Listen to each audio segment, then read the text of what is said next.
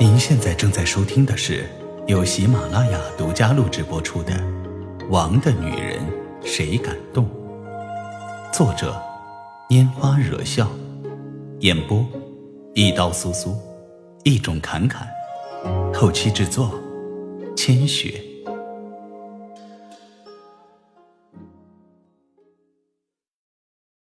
第四百五十九集。大家也只是问了凤九一些关于自己身世的问题，因为聊起来，宁太后对他特别感兴趣，不知不觉就问得深了。当然，对于这个问题，凤九早就让邢子舟给他编造好了一个背景，他对答如流，没有丝毫破绽。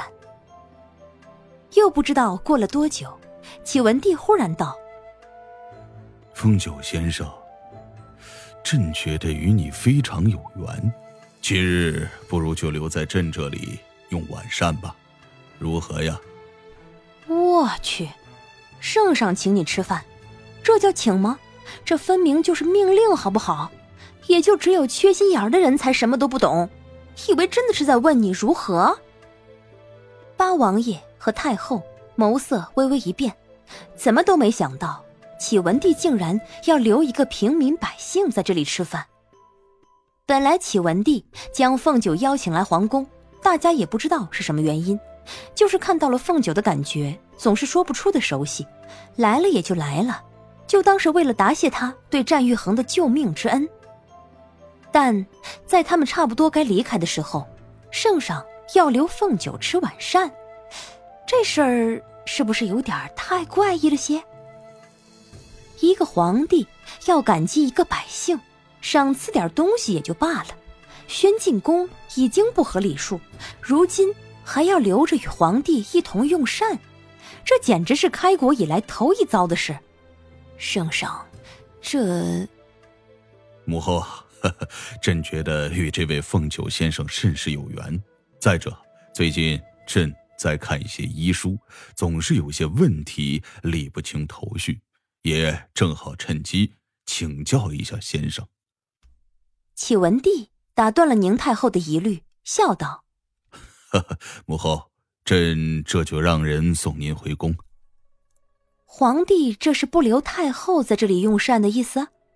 皇家用膳和普通百姓可是不一样的。一般没什么意外的话，每个人都会回自己的寝宫用膳。宁太后只好点点头。与八王爷和九王爷打过招呼之后走了。战倾城和八王爷同时站起来目送太后离开。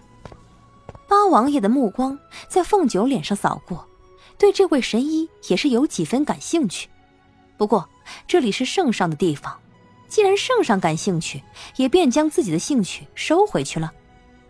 凤九心里有点焦急，虽然脸上一派的云淡风轻。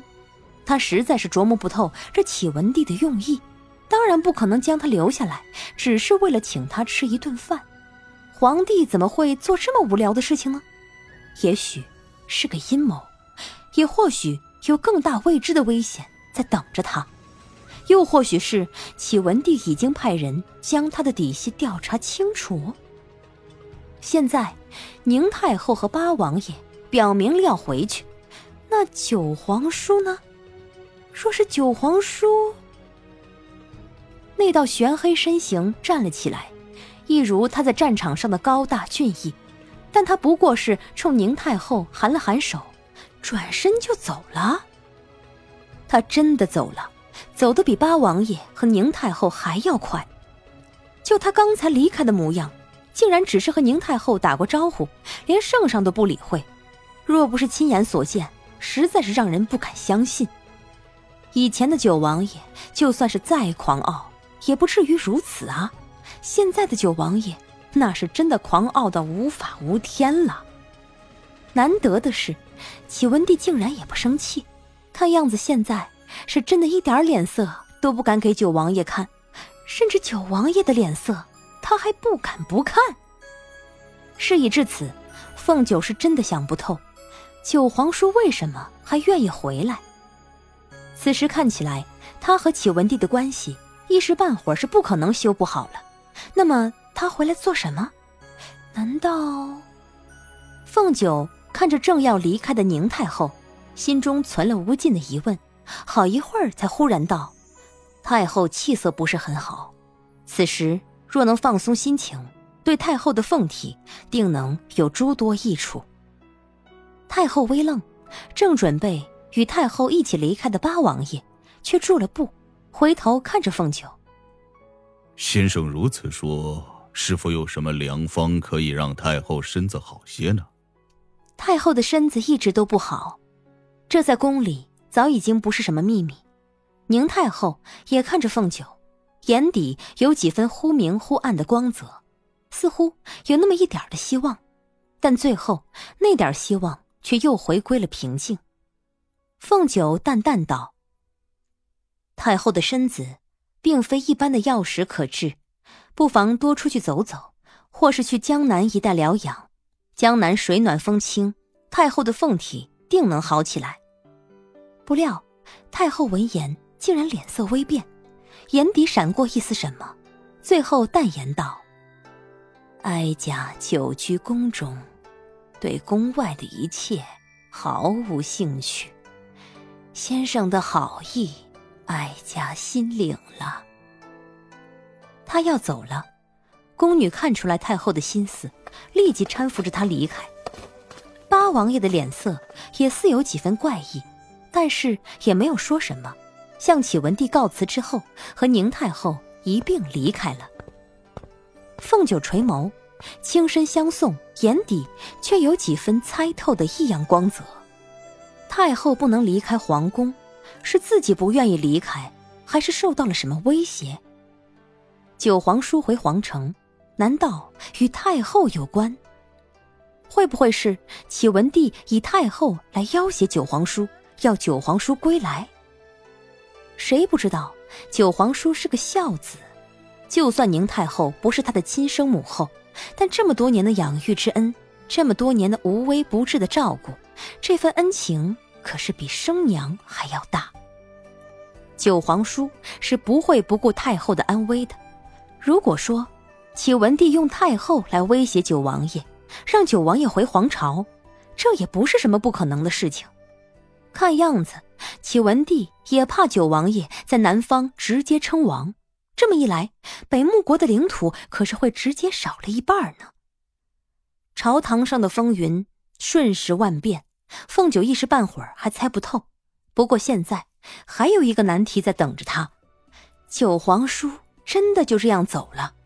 昨夜好歹还同睡一屋呢，哎，现在算不算是提上裤子就不认人了？哎，呸呸呸，提什么裤子啊？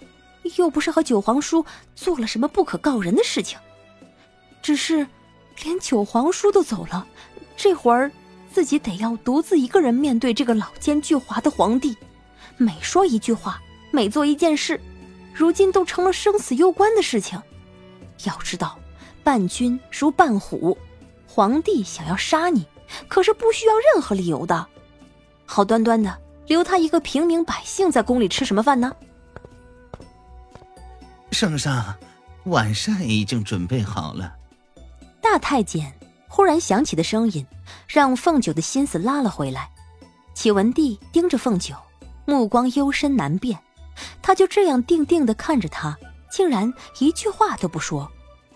凤九也没有说话，在君王面前只能安静。